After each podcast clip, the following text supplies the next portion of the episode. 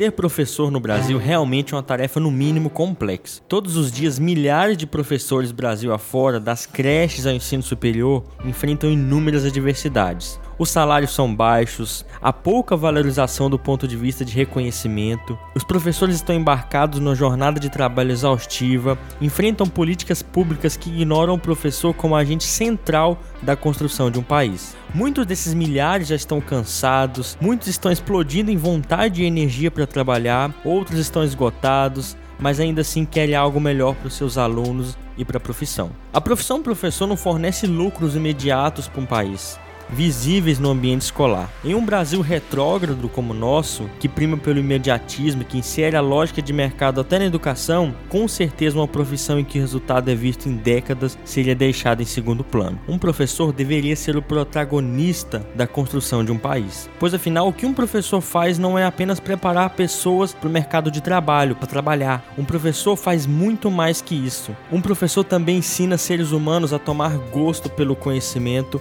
a tomar gosto por conhecer o mundo e saber atuar sobre esse mundo com justiça e respeito. Um professor ensina gosto pela leitura, conhecimento e sabedoria. Ser professor pode nos ensinar que lidar com pessoas pode ser algo fantástico, poder dialogar com diversas opiniões, perspectivas de mundo e vivências um espaço dedicado para isso que é a escola. Isso pode nos ajudar a ser uma pessoa muito mais sábia todos os dias. Ser professor significa que a sabedoria será construída em parceria com seus colegas, professores, com os autores vivos e não vivos de centenas de livros e principalmente com seus alunos. Assim, um docente se constrói na sua ação sobre as dificuldades, erros, desafios e interações, na sua bravura ao encarar e ao buscar soluções para uma educação formal em crise.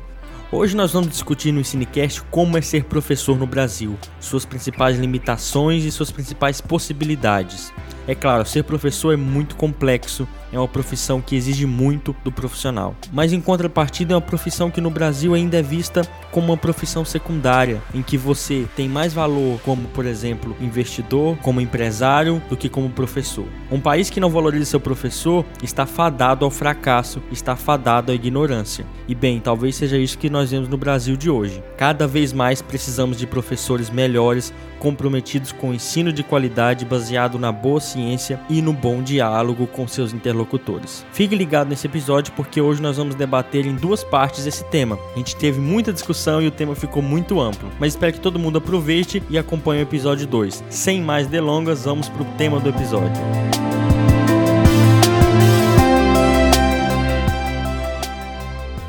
Aquecida. Deu uma aguinha Goiás. Nem água a gente trouxe. Nem água. muito. Pois é, não. Não, é, outra, outra né, coisa que a gente tem que Parar Café. pra pensar nisso. É, pãozinho de queijo, um café. biscoitinho. é verdade. Um saldo de lá com a de Falha nossa. Esse professor sem café não funciona, não. É verdade.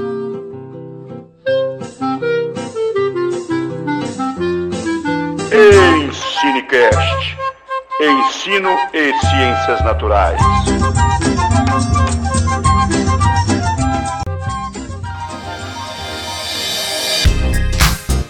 Olá pessoal, bem-vindos a esse episódio do Ensinecast. Hoje a gente está aqui para falar um pouco de como é ser professor no Brasil, as principais dificuldades, as principais eh, vantagens, o que, que é bom em ser professor também, acho que não vale só reclamar. Eh, e para esse episódio estamos aqui eu, James, novamente. Olá, salve, salve todos vocês. Um prazer enorme estar aqui novamente. Como o James já explicou, hoje a gente está aqui com dois convidados para estar discutindo a respeito do- dos desafios de ser professor na educação básica.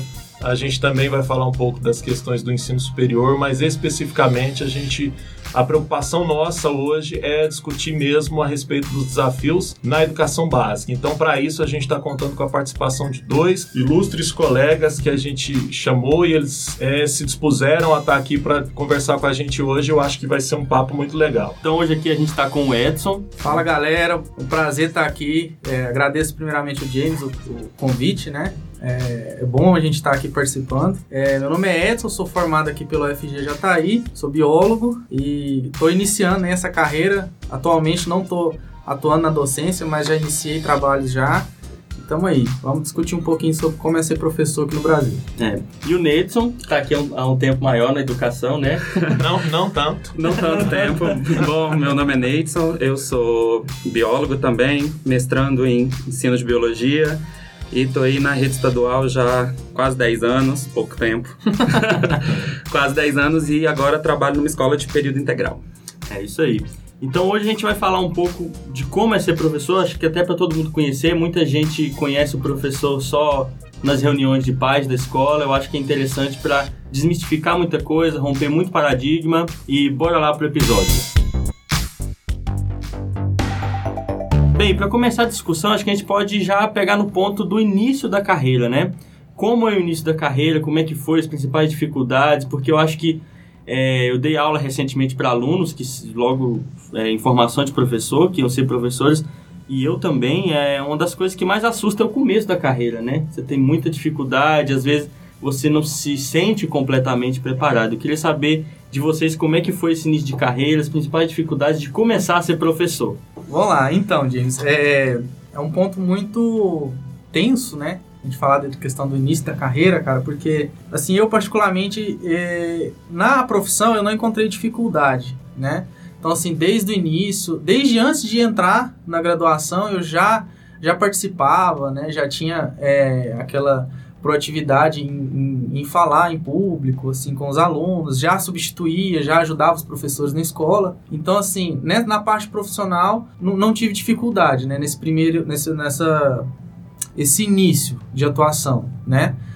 Mas a gente sempre encontra várias e várias barreiras, né? Como, por exemplo, a dificuldade que é encontrar, é, ter oportunidade, atuar, chegar no colégio, assumir uma turma, né? Então, assim, é sempre é, uma responsabilidade muito grande quando você é, começa a trabalhar na educação e percebe que você está manipulando ali vários indivíduos e você pode ser uma chave para o futuro deles. Muito cuidado com essa palavra manipulando. Hein? é, é tem, tem isso também, né? Então, assim, Muito você tá. Cuidado. Isso, justamente.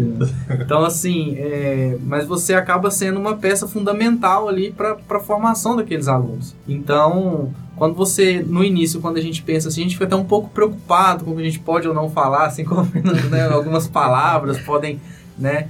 É, demonstrar outros, outros significados. Então, assim, a gente sempre entra. É, uma das barreiras que a gente sempre passa é essa, né? Eu falo por mim. Outra é justamente aquela energia que a gente tem no início, né? Você tá ali com a, com a você tá com o diploma na mão, você fala, eu quero usar esse papel para alguma coisa, vou mudar isso, o mundo. vou mudar o mundo, o, o, a, o, Brasil vai ser diferente agora que eu tô aqui.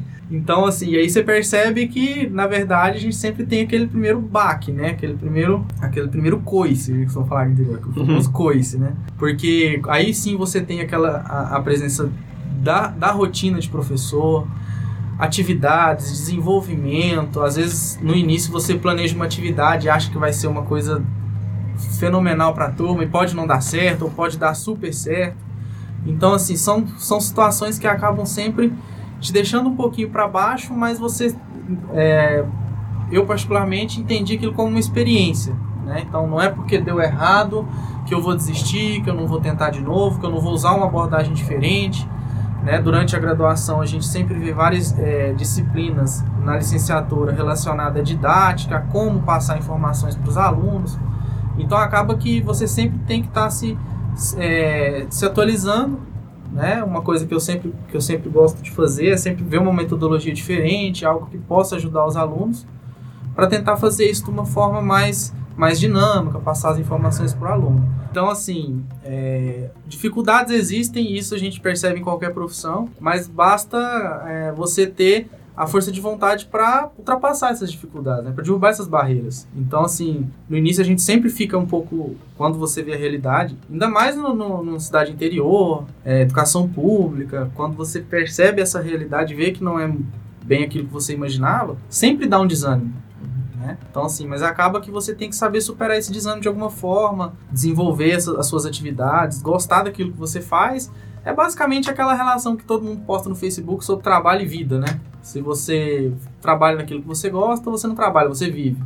Então, é isso. A gente sempre encontra essas dificuldades, mas acaba que com o tempo a gente vai conseguindo é, maneiras de derrubar essas, essas barreiras aí e tentar desenvolver o trabalho da melhor forma possível. Isso, abrindo um parênteses, é interessante ressaltar para quem não conhece como é que é a carreira e a formação de um professor, em geral a gente tem a formação inicial de um professor, não é? que ela é feita num curso é, de universidade, um curso superior, de licenciatura, nas licenciaturas, é, no caso pedagogia, licenciatura em química, física, biologia, né? Que são diferentes é, áreas para formar professores para as diferentes etapas do ensino básico. E quando a gente fala em ensino básico, é legal é, saber ressaltar e diferenciar que o ensino básico ele é dividido no ensino fundamental 1, que aí é da, acho que da pré-escola, não é, Fernando? É. Até o quinto ano. E aí quem é responsável por assumir essas turmas são pedagogos. Depois disso a gente tem do, do sexto ao nono ano que aí a gente tem quem assume são professores, tanto pedagogos, acho que pode assumir, como também professores de é, formados em licenciatura em física, química, biologia, e acho que tem outras licenciaturas, matemática, claro que eu não posso esquecer. E aí, nós, depois disso, para o final do ensino básico, a gente tem o ensino médio, que são é, primeiro, segundo, terceiro ano do ensino médio. É interessante só ressaltar isso para quem em casa não conhece. Então, um professor é formado numa faculdade preparado para ser professor e vai para a escola depois para trabalhar. É claro, na faculdade a gente faz um processo de aclimatar os futuros professores à escola, em que etapas acontecem em algumas disciplinas, mas principalmente no estágio, que os alunos começam a conhecer a escola para aprender a ser professor. Depois desse contexto, então, Neidson, como é que foi o início da sua carreira como professor? Quais as principais dificuldades? Então, acho que eu tenho uma visão um pouquinho menos romântica que a do Edson em relação ao início de carreira. É, hoje, assim, é também por acompanhar os, os, os alunos estagiários que estão começando, eu vejo que a formação não é tão boa assim. A minha não foi muito boa em relação ao estágio, né? O meu estágio eu caí de paraquedas numa escola. Falaram, você vai fazer estágio nessa escola, Cheguei lá, a professora me entregou um livro, falou: sua turma é essa, você vai ficar um mês e foi embora. E eu fiquei, e agora o que, que eu faço? nunca tinha entrado numa sala de aula.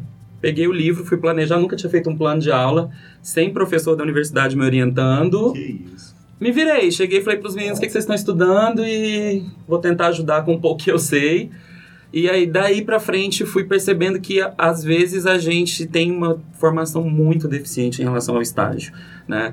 Tanto do lado dos professores, que às vezes não acompanham muito bem esse estágio, quanto do lado dos alunos que não dão muito valor para esse estágio, né? Os alunos consideram o estágio mais uma disciplina que ele tem que terminar. Exato. Né? Então, ah, é mais uma disciplina, eu vou ali, faço avaliação, entreguei meus relatórios, está tudo certo, e ele esquece que ele vai viver o resto da vida daquilo. Então, ele perde a oportunidade, muitas vezes, e eu vejo isso sempre na escola, de aproveitar o estágio. Sim. Né? Então, às vezes eles ficam, não, eu vou dar só duas aulas, assina para mim esse relatório. Eu falo, mas é aqui que você tem a oportunidade de errar, porque eu estou aqui para te ajudar. Né? Então a gente perde muito esse momento. O início de carreira é sempre difícil. É muito difícil também, às vezes, você tem uma condição na universidade de ter um data show, de ter um material, de ter um quadro branco, e quando você chega na escola você não tem nenhum giz. É. E aí os alunos planejam aulas mirabolantes, assim, nossa, porque eu vou fazer uma prática e eu vou usar o data show e vou mostrar um vídeo e chegar lá você não tem nenhuma extensão. Você não tem um é. computador, você não tem um data show, né? E aí você chega com muitas esperanças para o início de carreira e aí quando você descobre que a realidade não é tão legal, muita gente desiste. É uma realidade que não colabora para o próprio professor às vezes, né? É, o, meu início de carreira, por exemplo, ele foi um pouco nesse sentido aí de, de ter um choque de realidade, né? É, eu já, já saí da graduação assim que eu, que eu me formei, eu comecei a dar aula, ministrar aula. E nunca tinha trabalhado como professor antes. Então eu tive a sorte de já na primeira escola que eu, que eu, que eu consegui aula, depois eu me efetivei no próximo concurso, né? Uma escola pública. Mas eu me lembro que eu entrei na escola para dar aula porque o diretor me perguntou: você dá aula de genética? Eu falei, não, dou, né? Ele falou, não, porque a professora da, da, da responsável pelas turmas não, não dá aula de genética, a gente está precisando. Ah, beleza. Aí combinei com ele, ele já falou: então toma aqui os livros, à noite você começa a dar aula de genética. e eu tive que estudar pra caramba. Isso que o Neilson tá falando, eu acho assim, que a gente sai principalmente com uma, uma formação de conteúdo específico muito ruim, muito superficial. A gente, né, acompanhando estágio, a gente vê isso. Que infelizmente os alunos chegam muitas vezes no último período de estágio com erros conceituais gravíssimos e a Sim. gente, enquanto professor formador, a gente tenta é, discutir, refletir e trabalhar isso, mas a gente sabe que muitas vezes também está relacionado com a própria questão da perspectiva dos estudantes, né? Isso que, que, o Neidson levantou, eu acho que da questão da imaturidade. Eu mesmo costumo falar que eu entrei na faculdade muito imaturo, então eu aproveitei muito pouco que a, a faculdade poderia me oferecer, e eu saí da faculdade é, é, com várias deficiências. E eu, aonde que eu consegui, então, sanar essas deficiências? Na experiência, na prática. no dia a dia. Né, nessas questões de deparar às vezes com a situação que você acha que uma aula vai ser linda e maravilhosa e de repente ela não rende aquilo que você planejou e aí você já fala assim, pô, então eu tenho que pensar outra forma, outro jeito, outra estratégia para tentar fazer com que isso dê certo. E aí passa-se um mês, um ano, dois anos, três anos, quatro anos. Lá, quando você está lá na frente, você olha para trás e fala: Nossa, eu aprendi demais nesse cotidiano da escola.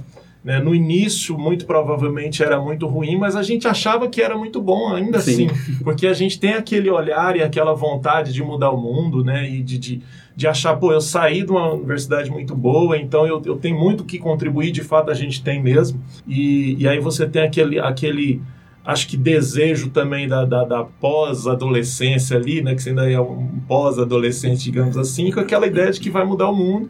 E eu acho que isso é muito importante. Então, eu acho que um, um desafio inicial que eu tive também foi as injeções homeopáticas de desânimo.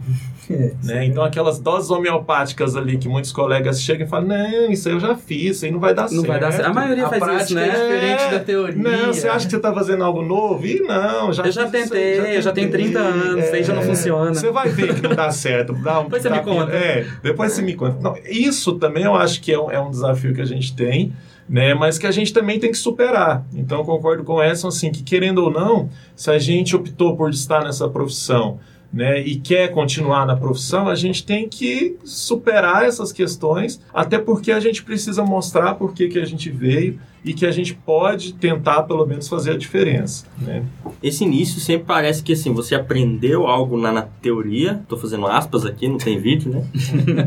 e aquilo deve ser aplicado na escola na prática. A impressão que muitos alunos têm é essa. Você chega fala, os alunos chegam e falam, olha, essa teoria que eu aprendi aqui não funciona na escola.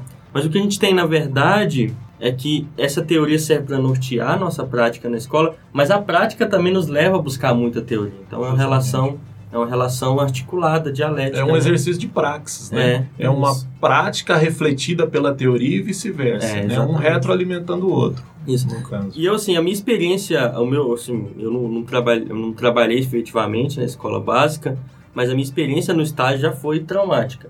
Mas o que mais me assustava na escola, hum, assim, era a realidade da escola que você não espera, você, você espera, olha, a realidade da escola é primeiro ano é tal conteúdo, segundo ano é tal, ó, beleza, chego lá, conteúdo. Mas quando você chega lá, a vivência dos alunos te assusta, né? O que, que eles têm vivido, a vida deles. Tem aluno com 15 anos que já viu tudo aquilo que você não viveu em nada na sua vida de drama, né, de dificuldades. E outra coisa que me assustou mais ainda, mas muito mais do que os alunos, isso foi a conversa que eu tinha com outros professores. Muitos professores falavam: "Ah, acho que você não, não mexe com isso não, sabe? Ah, esses, esses alunos não tem jeito". Eu escutava o professor falar: "Isso não tem jeito", chamando os alunos, de, né, de Um isso, objeto, né? como se fosse um objeto, uma Como se coisa. tivesse estragado. Isso te desmotiva, porque ele passou por um processo de desmotivação já pesado, por vários motivos, né? Internos e externos a esse professor. E acho que isso foi o que mais me assustou, né? Ver alguém que está trabalhando num lugar e que não recomenda, né? E ele está sofrendo com isso. Acho que isso é uma limitação que a gente encontra muito grande e que a gente tem que vencer. E que não é uma limitação que muita gente utiliza, é até legal deixar claro, para falar assim que professor todo professor é ruim, todo professor é assim, tá? Porque como qualquer profissão, tem os dedos podres, mas é uma profissão que está em evolução constante.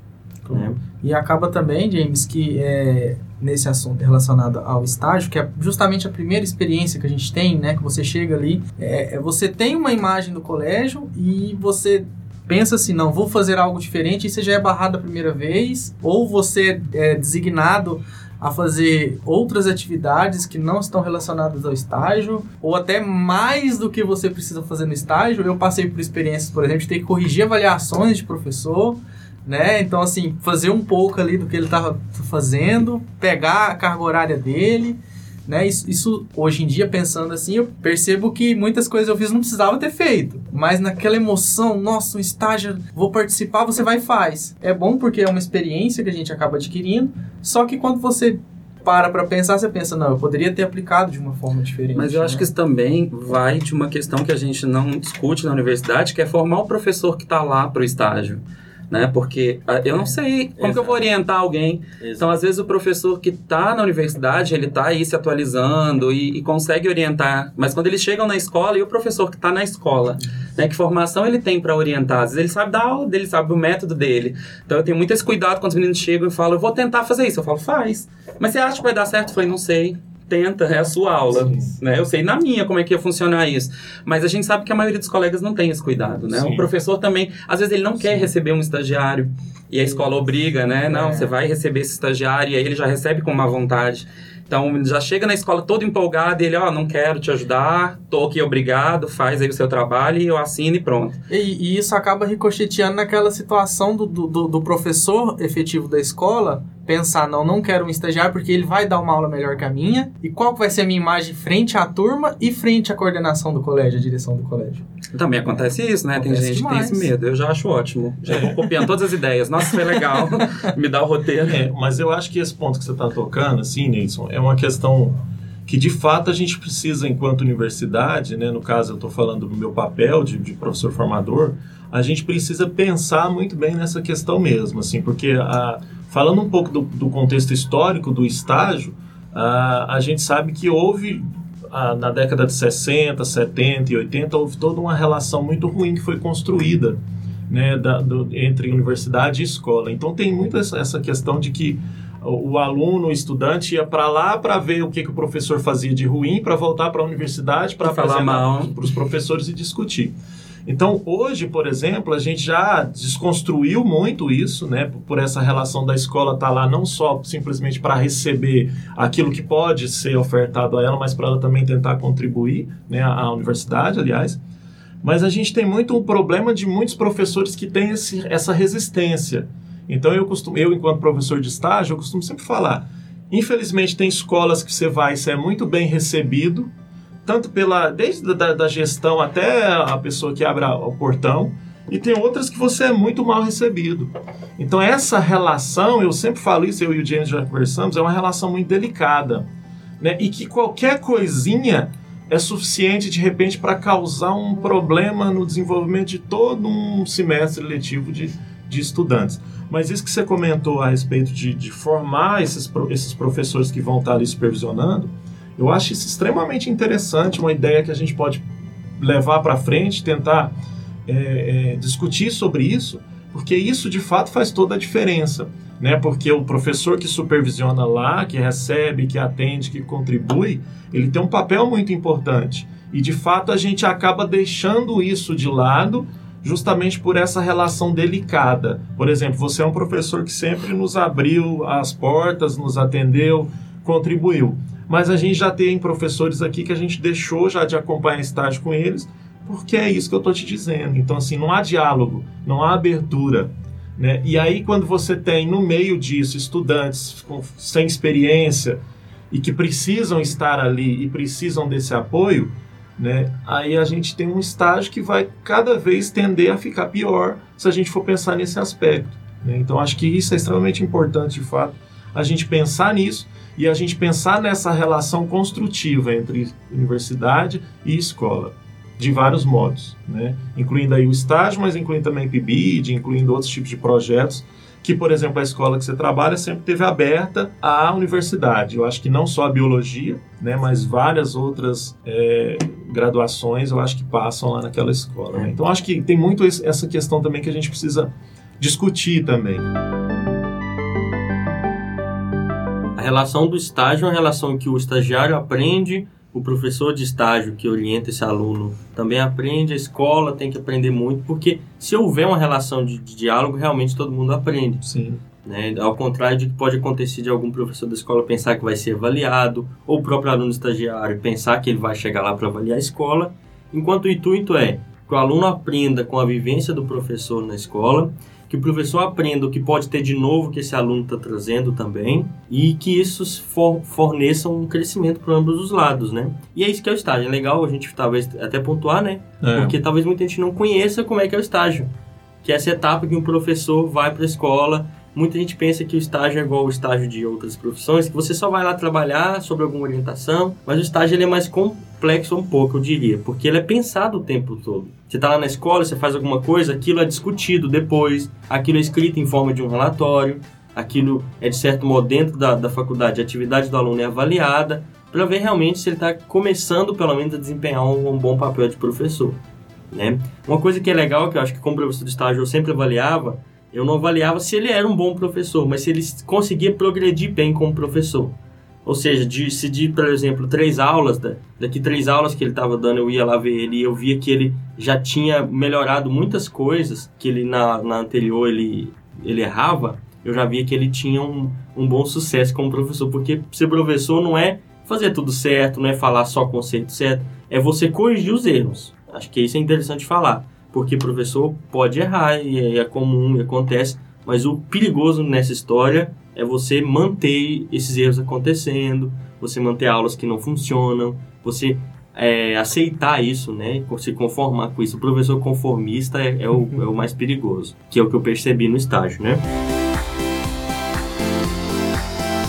As pessoas às vezes não conhecem o que é ser professor. E no Brasil a gente tem um status social do professor que às vezes não é muito satisfatório para o professor. Porque, por exemplo, uma pesquisa recente, só no máximo, isso, isso é um dado otimista, 2% dos alunos que estão no ensino médio, terminando o ensino médio, que querem ser professores, pensam em ser professores.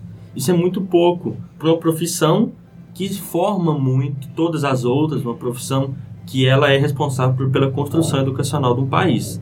E essa questão que eu queria ver com vocês, se vocês já é, tiveram que explicar para pessoas o que é ser professor, explicar para elas que ser professor é algo é, satisfatório, essa visão social do, do, que a gente, essa, quer dizer, essa visão social que a sociedade tem do professor, se ela em algum momento atrapalhou na carreira de vocês. Sabe quando foi a primeira vez que eu pensei sobre isso? Acho que eu nunca esqueci, sempre lembro disso quando eu estou desistindo primeiro ano de trabalho, passei no, no, no, concurso, primeiro ano trabalhando, e aí a gente sempre quer saber, né? O que, que vocês querem ser? O que, que você quer fazer? E aí chegou um aluno, ele me disse assim: Eu não sei o que, que eu vou ser, não, não vou conseguir ser nada, no máximo eu vou ser professor. Nossa. E aí eu falei, nossa, no máximo. Então, assim, é aquela, a base um da carreira era ser um professor. Amarelo. É. é, eu falei, mas por quê? Ele, não, porque professor é tranquilo, é fácil. Aí eu falei, não, agora a gente vai conversar. Sentei com ele e falei, deixa eu te contar o tanto que eu estudei pra estar tá aqui. E aí ele, não, então eu não dou conta nem disso. Eu falei, não, vamos, calma. calma. Mas assim, desde esse dia eu pensei, a, a, visão que eles têm é que a nossa carreira é a mais básica, é o mais fácil. Se nada der certo, eu vou ser professor. Né? É muito ruim ouvir isso. Hoje isso tá mudando. Né? Eu fico muito feliz quando eu tô lá e na escola que eu tô, que tem muitos alunos bons com notas boas, que dá pra escolher o curso que eles querem, eles falam, eu quero ser professor. Eu falo, obrigado. é fico muito aí. feliz, é isso aí. Tem vários aqui, vários alunos aqui que estão na biologia, né? Que estão aqui na FG, que estão no direito também. E aí, quando eles falam, eu quero dar aula, eu quero ser professor, eu falo, a gente está fazendo o papel certo, Sim. né? É esse aí, de mostrar para eles a importância que a gente tem, hum. né? Hoje mesmo a gente estava lá na aula da saudade. E aí, quando eles vêm te agradecer e tiram uma foto comigo, porque você é muito bom professor e eu quero ser assim. Se um dia eu for professor, eu quero ser assim. E são os momentos que você fala: nossa, não vou desistir, não. Ainda tem alguma coisa aí que dá para fazer, né? É, eu passei por várias situações assim, James, que me, realmente em alguns pontos a gente fica até pensativo, né? Nossa, mas é essa visão? Realmente é esse o profissional que, que, que as pessoas veem? A profissão que forma profissionais é assim que todo mundo pensa. E aí, assim, de cara, a primeira explicação é para minha família. Ah, você quer trabalhar ou fazer faculdade? Fazer faculdade, é, o que que você vai fazer? Aí você já toma aquele licenciatura em biologia, cara. O Li o quê? Você vai fazer o quê? Aonde que faz isso? Ah, não, é, é você é biólogo, né? No início eu sempre falava, ah, não, você é biólogo. Ah, que legal, você vai trabalhar com o quê? Com que bicho? É, e aí eu falava assim, não, eu vou ser professor. Ah, então você vai ser professor. É, ah, não, então tá. E aí a minha família sempre questionando por que, que eu não escolhi outro curso, por que, que eu não escolhi um curso é, que aqui na região é mais, é, vamos pensar assim, tem uma, uma quantidade de vagas de emprego maior, né? Então, assim, sempre, a primeiro impacto que eu tive foi esse, explicar e convencê-los né, que era aquilo que eu queria fazer. E chegar a um ponto de um familiar meu virar para mim e falar assim: "Ah, tá bom, pelo menos você vai ter dois meses de férias, que é as do meio do ano e as do final".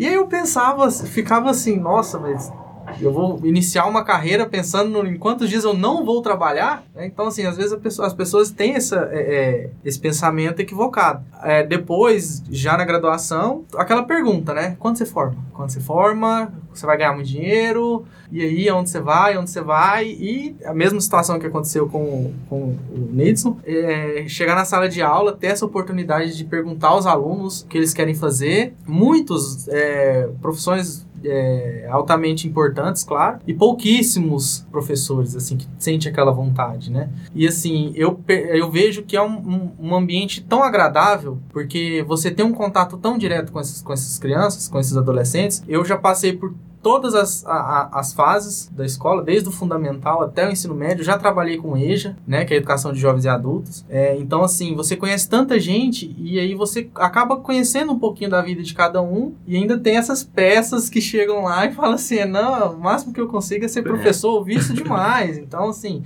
e você tem que sentar e explicar. É, ah, mas você só dá aula, né? Às vezes trabalha em várias escolas, né? Tem uma carga horária fracionada. E aí, ah, você dá aula aqui, mas aonde? Tá, e aí muitos professores que fazem a, a, as suas atividades docentes e trabalham em outras áreas totalmente diferentes no contraturno, sabe? Então aí o, aluno te pergunta, às vezes você fala, eu... Fazem outros cursos também. É, fazem, outros, outros, cursos. cursos né? Então assim, sempre, sempre levantam essas questões pra gente.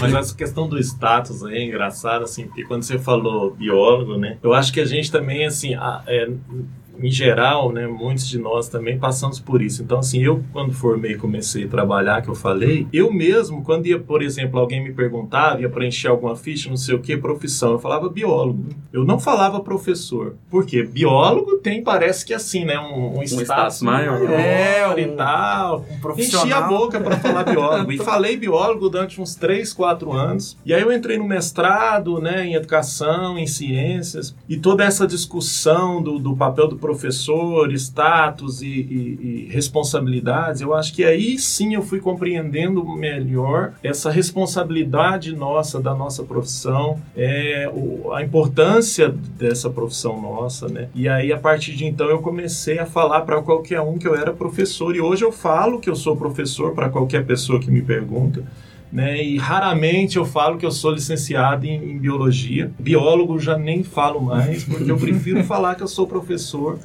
É, e, e, já falo isso já tem um tempo. E eu acho que está muito relacionado também com essas questões sociais, claro mas um pouco de nós também a gente aceitar muitas vezes aquela profissão que a gente escolheu lá atrás e que a gente está seguindo e que muitas vezes a gente, é, e, e algumas pessoas são covardes de abandoná-las, né, por causa de uma série de situações e vão ali levando, levando, levando. E eu costumo falar que a gente chega lá na frente, aposenta, mas nunca de fato assumiu essa responsabilidade da profissão, ou seja, de ser um professor, é. uma professora, trabalhando dentro daquilo que se propõe a profissão. E eu acho que a gente tem que pensar nisso, então, também pessoalmente, não só em questão social, mas em questão pessoal também. De fato, é, o que é ser professor e como é eu ser professor ou professora. Como é isso para mim e como é isso para o futuro, o que, que eu pretendo, né, dessas questões. Porque uma das piores coisas que a gente tem hoje, o James tocou um pouco no assunto da questão de que no estágio consegue perceber isso, mas uma das piores coisas que a gente tem hoje são profissionais que estão nas, exercendo as suas funções sem querer, simplesmente por uma questão de, de, de a vida vai levando. Conveniência. Por muitas vezes isso que eu estou dizendo, covardias, de, de, né? Claro, cada um tem as suas questões pessoais, mas eu já passei por vários colegas, assim, que nitidamente você vê que aquela pessoa não está exercendo a profissão como deveria exercer. E, e... Mas eles estão lá e eles estão contribuindo muitas vezes para que a gente tenha esse status, né? Quando a gente toca no, no, aspecto de servidor público, eu sempre falo isso, tá? O James tocou nessa questão, toda profissão tem os bons e os, os ruins, né? Uhum. Mas infelizmente aqueles ruins são os que muitas vezes são usados como exemplo ali no meio de, dos bons. É. E muitos, Fernando, acabam que é, eles são direcionados de forma é, escolhe fazer um processo seletivo, no, no, caso aqui no Brasil, fazer o Enem, ah, eu quero fazer é, veterinária, ou eu quero fazer direito, ou eu quero fazer fisioterapia, e aí às vezes a pessoa não consegue é, pleitear aquela vaga, ela não, não consegue alcançar, e aí vendo aquelas situações ali, às vezes pressão da família, precisa entrar na faculdade, entra- ah, vou Sim. fazer uma licenciatura. Sim. E aí Por entra. segundas, terceiras Isso, opções. E aí a pessoa É. começa a fazer o curso. Às vezes, ah, muitos gostam. Conheço pessoas que, que transferiram de curso ou caíram meio que de paraquedas e acabaram gostando. E muitos também que se formaram e, atu e atuam hoje em dia como professores, mas que justamente foi indo. Ah, eu fui aqui, a minha nota dava esse curso aqui, vou fazer esse curso aqui e pronto. Então, assim, acredito que sejam muitos profissionais sejam nessa situação, que eles formaram aí agora, ah, agora formei nisso, vou trabalhar nisso aqui. É, e, como em qualquer outra profissão, isso vai acontecendo. E eu, acho que o, o principal problema é não assumir as responsabilidades, né? Porque o, o problema não é você fazer outro curso, não é você buscar outra profissão, não é você querer fazer outras coisas. O problema, eu acho, é são pessoas que não querem estar ali, continuam ali, mas não buscam outra alternativa. Entendeu? Então elas, elas não querem estar ali hoje, não querem estar ali daqui um ano, daqui dois, daqui três, daqui quatro, daqui cinco. Mas continua. E elas Continua continuam lá. ali, entendeu? Por exemplo, eu, eu sou um exemplo disso. Eu chegou um momento na educação básica que eu não aguentava a correria com aqueles alunos. Eu não aguentava, assim. O meu perfil é de adolescentes para adultos, né? Eu dei aula, por exemplo, no ensino fundamental. Aquilo para mim era o fim do mim mundo. Era o fim do mundo.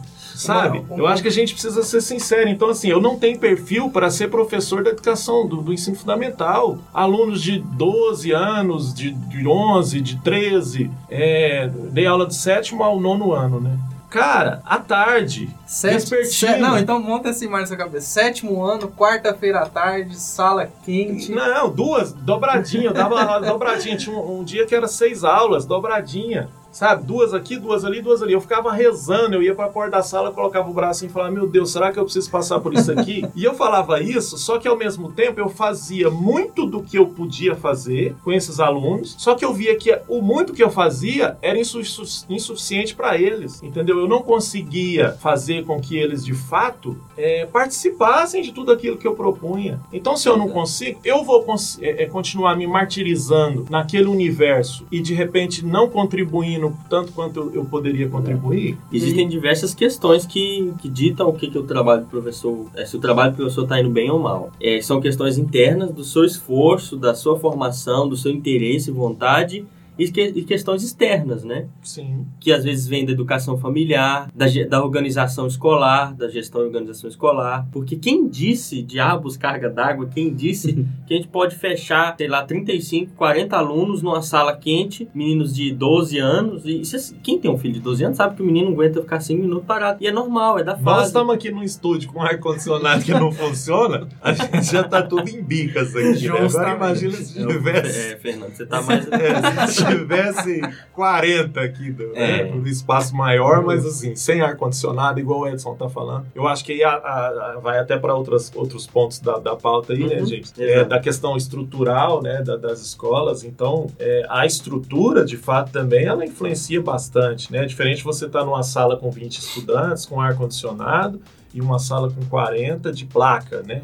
Sem ventilador que não funciona. Então acho que isso também é, sem dúvida, é algo que a gente precisa pensar como um desafio né, da, da- profissão. E, É. e, Fernando, em relação a essa, essa situação que você passava, é, e a gente acaba que o profissional ele tem que tomar cuidado, porque às vezes o ambiente não proporciona com que ele desenvolva uma boa atividade e ele acaba acreditando que ele não é um bom profissional. Às vezes você sai de uma turma de sétimo ano, numa sexta-feira à tarde, chega em casa e fala assim: Nossa, eu não consegui trabalhar hoje. Eles não deram tempo, a turma não cooperou. Eu planejei todo um dia de, de atividades com eles, nossa, eu não consegui. Mas às vezes o próprio ambiente, as estruturas daquele ambiente vão. é, A gestão também, né? Isso. eu acho que o grupo, a equipe, tudo isso faz uma diferença enorme, né? Nisso, assim. Influencia. A escola, a escola que vai propiciar com que a gente consiga realizar um bom trabalho. Por mais que a gente se esforce, se você não tem uma gestão boa, se você não tem uma coordenação boa, se você não tem toda uma estrutura ali, não digo nem física em si, mas até de apoio mesmo, é impossível trabalhar, é impossível, porque você depende do trabalho dessas pessoas, né? Então, quando você chega, você pode planejar a melhor aula do mundo. Se seu coordenador falar que você não vai executar, você não vai executar. Não adianta você brigar e falar que a aula é sua, você não vai executar, né? Às vezes você quer fazer uma atividade, tirar os alunos de sala e ali naquela escola você não pode tirar os alunos de sala. Né? Não adianta você falar que a aula é sua, que aquilo é importante, trazer para a né? universidade, né? Então- Então você pode planejar aulas legais, planejar aulas práticas. Se não tiver alguém da gestão por trás te apoiando, você não vai conseguir executar, né? Muitas vezes você vai ter que tirar dinheiro do seu bolso, né? Se a escola não tiver essa estrutura, e que a maioria das vezes não tem. Então, se não tem uma gestão boa, se você não tem bons coordenadores, e a gente sabe que nas escolas hoje os coordenadores são cargos indicados, né? Eles não estão ali, às vezes, nem preparados para orientar alguém. A maioria dos coordenadores são cargos. A coordenação é um cargo de confiança, não sei porquê, mas É. ela não é eleita junto com a direção, por exemplo, então eles escolhem quem eles querem. E aí nem sempre aquela pessoa que está lá está preparada para te orientar. Então, às vezes, a- o trabalho que você tem de planejar uma aula, você tem depois de convencer a escola de que você tem que aplicar aquela aula. Né? Então, o tempo que você perde, o desgaste que você perde, você fala, não, eu nem vou fazer então. Porque sei que se eu for planejar, por exemplo, trazer os alunos da universidade, eu vou ter todo um trabalho de convencer a escola que se for só o trabalho de organizar a viagem, era primeiro, tranquilo. Primeiro tirar o Mas aluno vai da sala de primeiro o aula. trabalho de convencer a coordenação. Aí quando a coordenação tá convencida, você tem que convencer a Se direção. vira, você pode até ir, mas se vira. Se vira, que Responsabilidade é sua, se acontecer alguma ônibus, coisa. né? Vai atrás do ônibus, a gente não tem ônibus, a gente não tem nada, se vira sozinho. Então, se você não tem uma rede de apoio ali, é impossível trabalhar. É. Então, então vamos lá, um- a gente falou agora do status social do professor. Um aspecto que pode ser causa ou consequência desse status social, eu acho que é o salário, que é uma questão até que a gente estava brincando aqui de discutir. Porque é um, é um dos aspectos que mais limita a profissão do professor. Eu acho que o aspecto que mais limita a atuação do professor, a gente nunca pode esquecer disso, é a formação inicial e continuada. Depois se a gente pode falar disso melhor, explicar o que, que é. Mas a formação inicial e continuada é um fator que limita muito a qualidade do trabalho do professor. Mas o salário, eu acho que é o, é o segundo aspecto que mais pesa. E tem uma pesquisa interessante da, da OCDE, que ela trabalhou com 40 países para ver quanto os professores ganhavam por ano nesses países em média. E eh, o Brasil, eh, já era de se imaginar, é um dos que paga pior. Entrou na lista? Desses 40 países, o Brasil é o que paga pior. Eu vou deixar o link no- na descrição do episódio, como sempre. E, e é o que paga pior. Os, os cinco primeiros que pagam por ano são Luxemburgo. Luxemburgo é um país pequeno, né? Eu acho que é até tranquilo para eles fazer isso. Mas Alemanha, depois a Suíça, Dinamarca e Espanha, né? E a Espanha, que é o quinto que paga melhor, ela paga por ano, em dólares, 43.500 dólares por ano para o professor. No Brasil, eu, aqui falando do quinto lugar, né?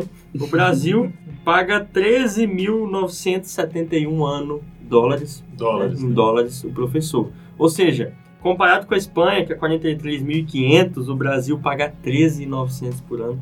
Mas isso aí Assustador. foi antes do dólar estar desse valor. É, Ah, né? a E pesquisa agora já deve ter caído bem mais. é do ano passado, a pesquisa. é, então. sabe? Então é assustador. O Brasil paga muito pouco seus professores e é um dos aspectos que limita muita gente a escolher ser professor, porque às vezes isso contribui para o estigma social de alguém que ganha pouco, que tra- precisa trabalhar muito para tirar um valor ali é, que pode sustentar muito bem ele, a família dele. E aí ele acaba tendo um estado de alguém que está sempre cansado, trabalhando muito para conseguir tirar o mínimo, sabe? E, e eu queria saber de vocês, se o salário limita muito, né? E até, até quanto o salário limita muito e como a gente pode talvez mudar isso. Bom, eu Sim. sou de uma família de médicos e advogados. Então você imagina, quando eu falei que ia ser professor. Primeira coisa que meu pai me disse foi: Você sabe quanto ganha um professor? Eu falei: Não. Não escolhi a carreira pelo salário. Né? E aí ele foi me mostrar: falou, Olha, eu ganho isso, professor ganha isso. Você vai sobreviver com esse salário? Eu falei: É o que eu quero fazer e salário a gente vê depois. Mas na realidade, a gente vê os professores, assim, principalmente os que têm família, que têm filhos, é um salário. Os professores têm que fazer carga máxima. Eles têm que fazer as 60 horas no estado, por exemplo. Porque senão o salário não dá para sustentar uma família, né? Se tiver filhos, e a maioria dos professores que eu conheço tem dois, às vezes até três filhos. É, mas a gente tem, no caso do serviço público, ainda a questão da estabilidade, ter certeza que seu salário vai cair aí na maioria das vezes, né? De vez em quando ele não Ainda. aparece, não. Ainda, por Ainda. enquanto. Mas por enquanto a gente ainda tem. Eu vejo muitos colegas que às vezes chegam da escola particular, por exemplo, e estão sem receber há dois, três, quatro meses, né? E a gente fica, será que compensa eu ir para a escola particular, por exemplo, que a gente sabe que paga um pouquinho melhor, mas paga um pouquinho melhor, mas não paga. Né? Então eu recebo muitos colegas lá, às vezes, que vão, estão ali no estado tentando pegar algumas aulas, e aí eles relatam esses casos de eu não estou recebendo, não recebo há três meses, saí da escola porque eu não recebo já tem cinco meses. Né? E como é que faz? E você fica, o meu salário aqui no estado é um pouco mais baixo, mas pelo menos ainda tem uma garantia de que ele vai chegar por enquanto. Né? Então a gente fica aguardando essa questão do salário. E eu percebo em relação aos alunos que o salário é a primeira questão que eles pensam na escolha de um curso. Primeira. Né? Uhum. Então lá na escola integral eles têm um projeto de vida que eles têm que fazer e, e escolher uma carreira e fazer toda uma descrição disso. E aí a maioria deles pensa no salário. Né? Quanto eu vou ganhar nisso? Eu também agora, né, tô, sou advogado também, trabalho com isso. E a primeira coisa que eles perguntam é por que, você não largou ainda ser professor? Eu falo, gente, mas é a carreira que eu escolhi, eu quis ser professor. Aí eles brincam, mas professor não é um hobby? Eu falo, não, hobby é ser advogado. a minha carreira é de professor, né? A advocacia é um hobby. E, mas eles sempre questionam isso, sempre, né? Por que, você ainda não saiu da escola? Por que, você não vai ganhar dinheiro? Então a gente vê que o salário realmente, para esses meninos que estão aí, que estão pensando em escolher uma carreira, ele é o fator decisivo. É, eu, isso que o Nias está apontando, realmente é o que a gente mais percebe. Né, em sala de aula, é o salário, o profissional que ganha mais é aquele ali que eu quero ser. Às vezes nem é a rotina, né, ou, por exemplo, até os, os perigos que a profissão traz, né, o, é, é, essa reflexão eles não têm, eles pensam só no, no, no, valor que eles vão receber. Então, assim, eu atualmente eu não, eu não estou na docência, mas o, o tempo que eu fiquei foi meio que, assim, traumático, né? Pode colocar assim, porque quando você entra na, na, no seu primeiro, seja contrato ou substituição nas escolas, você, eu parti de um ponto que eu não recebia nada, comecei a ganhar alguma coisa, né? Então assim, eu era bolsista na faculdade, logo consegui estágio remunerado estando aqui na universidade. Então assim, era muito pouco, e aí a gente começa a trabalhar, vem aquele pouco, pouco a mais no fim do mês, você já fica assim, ó, opa, né? Tipo, você tô ganhando mais, mas acaba que você entra naquela regra dos três meses, né? Deu o terceiro mês e para mim foi muito mais traumático porque antes de fechar o terceiro mês, é, a gente não recebeu. E aí sumiu o salário e atrasou, e aí entra questões políticas e troca de, de cargo, troca de governo. Então, assim, aí foi só traumatizando.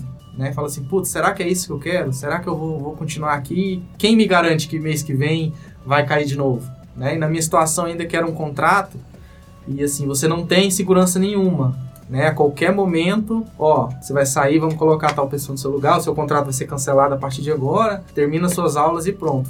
Situações que eu presenciei acontecer, né? Então, assim, voltando à pergunta do James, ele, o que a gente pode fazer, cara, é. não tem, assim.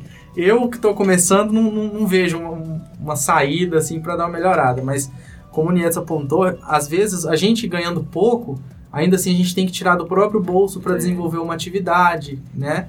Então, assim, é comprar um material para fazer uma reação química na sala, ou até mesmo levar os alunos em algum lugar, a gente fazer um lanche, um piquenique. É, assim como o Nedson, eu também trabalhei em colégio integral, mas... Neidson. Neidson. assim como o Neidson, eu trabalhei em colégio integral, mas foi é, fundamental. Então, assim, a gente ainda assim a gente encontra essa, essa mesma dificuldade, que é justamente, é, primeiro, é atravessar essa, essas perguntas dos alunos, né? No caso, você ganha só isso? Ou, ou, aquela, aquela pergunta clássica que todo mundo faz. Ah, o professor está reclamando, mas não, vê, não vejo todo mundo tem carro. E tem duas férias desse... no ano. É, tem duas férias no ano, todo mundo tem carro e tá reclamando de salário. É. No Brasil, o sucesso profissional ainda é visto se, se você tem o carro do ano. Isso, infelizmente. infelizmente. Então, assim, a gente ainda acaba passando por situações assim e tendo que explicar pro, pros alunos que, às vezes, o professor consegue comprar aquele carro suado, né? Financiado ali, vai aposentar pagando o carro, porque ele precisa. Porque ele dá aula em três, quatro escolas, ele, ele tem ali mais de 200 alunos para ele aplicar a prova, corrigir prova, devolver prova. Tem que conhecer todo mundo, pelo menos um pouquinho, para poder passar. Alguns pais participam, né, né, interagem com o colégio, tem que passar aquele feedback para os pais, como o aluno está sendo. Então, assim, acaba que é, essa questão salarial, é, resumindo em uma palavra, é pouco. É muito pouco. Eu acho que o James ele trouxe ali dados né, de, de, pesquisa que já apresentam que no Brasil o salário é muito pouco, né? Eu acho que em poucos países de fato pagam bem professores. Infelizmente no, no, mundo capitalista que a gente vive, muitas vezes as relações elas são medidas por essa questão econômica mesmo, né? Então, quem tem filho, no meu caso, tem duas filhas, muitas vezes a gente vai pensar duas vezes, como você falou nessa questão, quando o filho ou a filha vira e fala, ah, vou fazer licenciatura para biologia. né? Sendo que você está preparando ela ali desde o início para que ela faça um, uma engenharia, um direito, uma medicina. Fernando, eu, eu tenho filho e eu não tinha parado pra pensar nisso com, com calma, não. Agora que eu tô um pouco preocupado agora. É, é muito isso, assim, porque há todo um investimento, inclusive econômico, né? Então, as minhas filhas, por exemplo, elas estudam em escolas particulares desde quando elas começaram a estudar. E elas estudam, e quando elas chegarem lá no final do ensino médio, o investimento econômico que eu já vou ter feito, eu falo investimento porque, claro, eu estou investindo Uhum. na educação delas, né? É um investimento alto. E de repente, para elas virarem para mim e falar, eu vou fazer licenciatura em biologia. Eu, particularmente, aceito e aceitaria tranquilamente. Por quê? Porque eu já estou nesse universo da profissão de professores. Mas vai rolar um tem certeza? Não, ah, sem dúvida. Não, sem dúvida. É, é claro, né? É isso aí. Lembrando que isso vai ficar na história, a gente vai perguntar daqui a alguns Mas eu anos. acho assim, por exemplo, aí vai muito daquilo, da, da forma como a gente cria os filhos. A gente quer criar esses filhos para serem é, profissionais satisfeitos ou para serem profissionais com alto status e ricos. A gente quer que eles, eles, eles concentrem a- a- os esforços deles na questão da grana ou na questão de outras De satisfações, pessoal, né? satisfações, né? Claro, o que a gente deveria ter em relação à nossa profissão era casar as duas coisas, né? Que a gente pudesse, de fato, ser satisfeito em sala de aula como nós somos, mas que a gente pudesse ser satisfeito também no nosso lazer, né? Ou seja, que a gente pudesse viajar mais, que a gente pudesse, de fato, poder ir num teatro, num, comprar livros, isso, aquilo, outro, despreocupadamente, né? Como em outras profissões isso é muito possível. É porque vendo na- na- no quadro do professor, é, se o profissional ele tem um momento de lazer é, com mais qualidade, ele tende a ser um melhor profissional. Eu acho que ele tá eu mais acho que descansado. Em todas ele as profissões a gente, sim, se a gente né, conseguir conciliar a, a profissão, o trabalho, né, com a vida pessoal, lazer e de forma harmônica, isso vai, vai tranquilamente. Mas para a gente ter isso, a gente também tem que ter a questão econômica que a gente vive num país capitalista. A gente vive num país que é o preço da carne agora tá, quase dobrou. Né? Então, assim, como que eu vou estar despreocupado se a prestação do, do meu carro eu tô devendo, se a prestação da casa eu tô devendo, né? E eu tô falando assim, Tem claro, filho. isso é uma realidade para muitos professores, Como é que eu para vou muitas aproveitar minhas pessoas. duas férias por ano, né? É, vou dinheiro. aproveitar? Aproveitar as férias trabalhando. Só que ao mesmo tempo, eu acho que isso também é, é claro, é uma questão é, muito importante, né? Mas é uma questão que a gente também não tem que assumir como a. Igual a gente está falando aqui, Como daqui desculpa. 15 anos. Não, eu falo assim, daqui 15 anos, menos, né? Uns 10 anos mais ou menos, minhas filhas, a primeira, a mais velha, vai estar entrando na faculdade. Va- Vamos pensar nisso, né? Sendo otimista. Então, é, a gente não precisa falar que daqui 10 anos a profissão de professor vai estar sendo mal remunerada como está hoje. Ou seja, eu acho que pensar no que fazer, a gente tem que pensar que, infelizmente, a gente está numa profissão de luta. Uma profissão que a gente tem que lutar contra uma série de questões que eu costumo falar que é contra o sistema, que nunca vai estar a favor nosso. Então a gente tem que lutar para que a gente tenha melhores salários, melhores condições e uma série de outras questões que a gente está é perdendo conjunto. isso né? se a gente falar num contexto de serviço público, então a gente tem que lutar é, é, junto todos nesse sentido. Né? Agora, o Neidson tocou num assunto também da, da- que a gente tinha falado na pauta que a gente ia comentar, gente, dessa questão do salário relacionado também à questão do, da iniciativa privada, né? Então, em Goiânia, eu venho de Goiânia, por exemplo. Em Goiânia tem colegas lá que ganham é, mais do que professor doutor Uhum. dando aula na universidade, né? Dando aula em escolas. Eles dando. É, só que eles ministram cerca de 50 aulas nas melhores escolas de Goiânia. E essas 50 aulas semanais não se resumem apenas nessas 50, porque em casa eles têm que atender grupo de WhatsApp, isso, aquilo, uma série de questões, esses alunos. Então, assim, eles ganham muito bem, mas eles estão vendendo essa hora de trabalho, né, de vida deles ali, muito cara. Né? Então, assim, para fazer esse salário, tá muito alto essa despesa que eu tô pagando em termos de vida, em termos de saúde. Então, acho que a gente também tem que pensar Tem esse balanço. é. Eu fui, eu fui, quando eu formei, eu fui tentar ser professor de cursinho em Goiânia. Aquela ideia, né? Que você fala assim, ah, vou virar o top dos top, vou ganhar 20 mil ali. Vai ser aula show. showman. Cara, só que aquilo que você falou no início, Edson, é, quando você começa a dar aula, você pega os, os, os lugares que te, te aparece, né? Então, assim, fulano fala, ah, lá porque dá aula, ninguém dá aula lá, lá é uma merda. Aí você. Eu Vou lá, vou lá, vou lá, né? eu preciso. Ah, lá. Aí, ou seja, eu comecei a dar aula em cursinhos de periferia que os caras atrasavam salário seis meses. Então tinha um, um cursinho que eu dava aula lá, eu, eu ganhava acho que menos de 200 reais no cursinho, que é- eu dava duas aulas por semana. Não dava 200 reais. O cara atrasou meu salário uns três, quatro meses, aí ele ligava pra você e falava, ô, passa aqui que eu tenho um dinheiro pra você aqui. Você ia lá, ele dava 30 reais.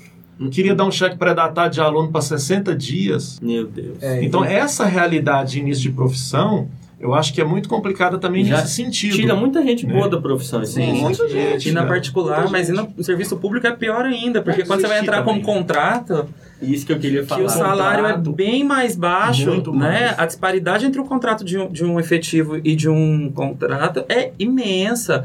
Mas quando eles entram, assim, principalmente quando eles saem direto da universidade, para quem ganhava ali 500 reais de bolsa e passa a ter um que salário, No é maravilhoso. Mas quando ele que percebe ali, primeiro, que aquele dinheiro não vai ser suficiente para ele manter uma vida adulta, e depois que todo mundo ganha o dobro, o triplo do que ele E que ali para fazer o mesmo serviço, coisa. ele fica muito desmotivado. Ele fala, o que eu tô fazendo aqui, né? Eu vejo colegas agora que Justamente. começaram esse ano com a gente que já querem desistir. Sem uma perspectiva de concurso. Sem perspectiva né? nenhuma. Ou seja, ah, eu vou continuar aqui com esse salário, E trabalhando eu não tenho chance de ir, porque não vai ter um concurso pra eu ganhar como os meus colegas. E a maioria, é, tem colegas agora esse ano que já estão falando que ano que vem eles não querem mais trabalhar. Isso é interessante, É. né? Essa, essa questão, porque é só, só ressaltando, não sei se todo mundo sabe disso, que vai ouvir isso, a maioria dos professores, acho que hoje no estado de Goiás, são professores estão em regime de contrato. Sim. Isso. Eles não são professores concursados, né, efetivos, que é outro termo que a gente usa. E esse regime de contrato é interessante, porque o regime de contrato ele exclui diversos direitos trabalhistas Justo. que você tem como servidor efetivo. Isso para o Estado, de certo modo, é lucrativo. E outra, ele paga menos também, o contrato recebe menos. Bem menos, a diferença é Não muito tem grande. plano de carreira, né? Não que é tem. você, ao longo da sua carreira, você melhorar de salário, receber mais direitos. As gratificações, E eles não têm nenhuma. E isso, não tem nenhuma. E eu passei por isso, né? A, meu- a primeira experiência que eu tive é- foi um contrato de Estado, então, assim, é, quando é isso que o professor falou, realmente você passa por uma situação assim que a pessoa que está do seu lado faz a mesma coisa que você, recebe o dobro, às vezes até mais, né? Em alguns períodos do ano. O que também não é muito, porque a gente vê a trabalheira que é do professor efetivo hoje no Estado. E assim você fica assim, nossa, eu tô aqui suando sangue para fazer a turma aprender. E, e eu já passei por situações de professor olhar pro lado, professor concursado tá tricotando. Sua aula é agora. Não, tô indo. E aí você tá lá trazendo material de casa, tirando dinheiro do bolso, sabe? Fazendo cartaz e correndo porque é, a escola tem uma mídia de um data show, você tem que correr lá para pôr o seu nome, senão você não consegue, porque a aula que você planejou foi.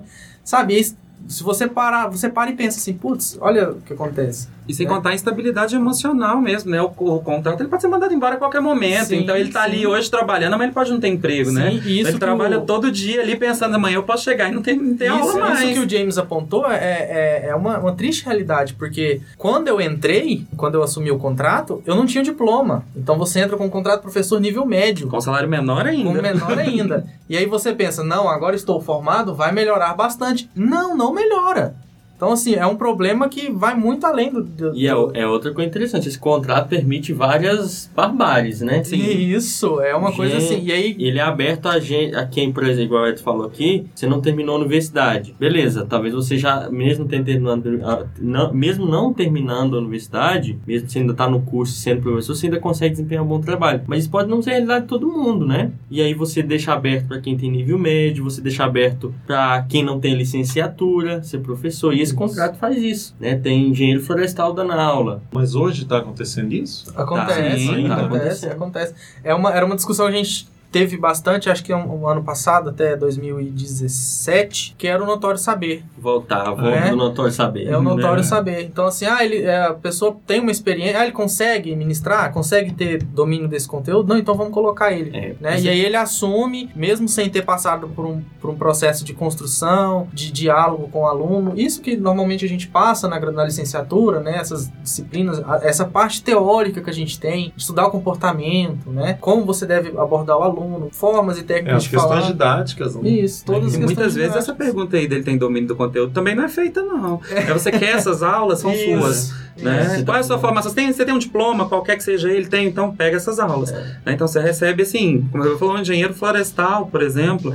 né? Não que ele não tenha a capacidade da aula, mas ele foi formado claro, para isso, claro, né? É isso, Então, de muitas quem escolheu, né? Exatamente. E aí, mais uma coisa pra te desmotivar da carreira, né? Você vai ter que competir, além de você já de competir, com competir quem com tá ali, outros vai competir com profissionais. gente, com todas as outras profissões. Então, só definindo, esse notório saber é uma, é, é uma característica de aceitar professores que simplesmente preencham certos conhecimentos para aquela área. Não precisa você ser graduado ou alguma coisa, basta você ter talvez experiência.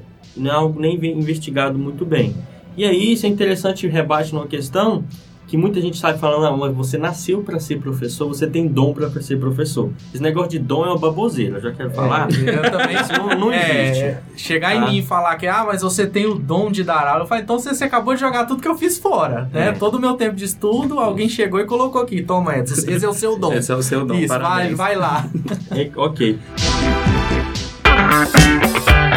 Essa questão do salário rebate numa questão que a gente vai continuar no próximo episódio, porque a gente já está com quase uma hora, né, dessa primeira parte. Vamos dividir em duas partes para ficar mais dinâmico para ouvir, mais organizado. Queria agradecer, é, queria agradecer o Neidson, tá? Muito obrigado por participar hoje aqui com a gente, o Edson, o professor Edson também. É muito bom trazer gente para contribuir além do que a gente pode falar, com coisas extras, tá?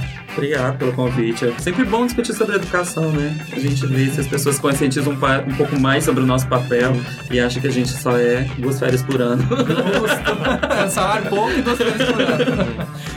Bom, é, obrigado, James, pelo convite. Fico muito feliz de estar acompanhando o crescimento do Simcast. É um, um projeto que eu tenho um orgulho de estar participando hoje. Eu tenho certeza que esse negócio aqui ainda vai, vai render muitos frutos ainda. Isso aí, obrigado. É isso aí, gente. Salve, salve. Eu queria reforçar as palavras do James, agradecer aos nossos dois convidados hoje. Espero que vocês tenham gostado. Gostado tanto ao ponto de vocês assistirem, ouvirem o segundo episódio, que é a continuação dessa discussão que a gente está tendo aqui. Então a gente ainda vai continuar falando a respeito desses desafios de serem professores. No segundo episódio, vocês estão convidados. Salve, salve um abraço. Ok, pessoal, muito obrigado. Mas lembre-se, além de assistir o segundo, ouvir o segundo episódio, né, divulguem a gente, por favor. Acho que isso é muito importante. A gente está precisando muito de chegar em mais pessoas e ampliar nossa nosso alcance. Obrigado e confiram segundo, a segunda parte desse episódio.